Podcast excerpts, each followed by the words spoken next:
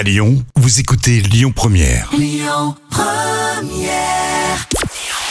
Bonjour Rémi, bonjour Jam. On jette un œil aux audiences. C'est TF1 qui s'est imposé hier soir avec la série Balthazar qui a rassemblé euh, plus de 4 millions de personnes. Ça représente 22% de part d'audience.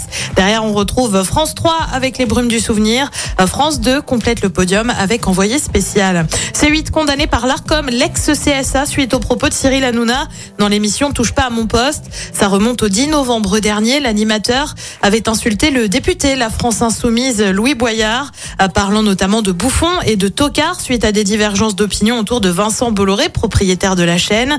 L'ARCOM estime que Cyril Hanouna porte atteinte au droit de l'invité, au respect de son honneur et de sa réputation. La chaîne est donc condamnée à 3 millions et demi d'euros d'amende. Et puis avis aux fans d'Astérix, un nouveau film d'animation du plus célèbre gaulois va voir le jour sur M6. La production doit débuter dans les prochaines semaines. 30 euh, millions d'euros vont être mobilisés. M6 qui avait déjà produit Astérix, le secret de la potion magique, c'était en 2018.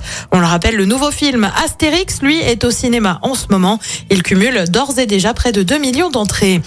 Programme, ce soir sur TF1, bah, on pense déjà à la Saint-Valentin avec les 12 coups de l'amour. Sur France 2, ce sont les victoires de la musique. Sur France 3, c'est Crime dans l'héros. Et puis sur M6, c'est un film d'animation avec Vaiana. C'est à partir euh, de 21h10.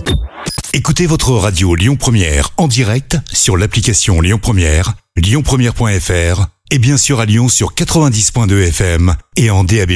Lyon Première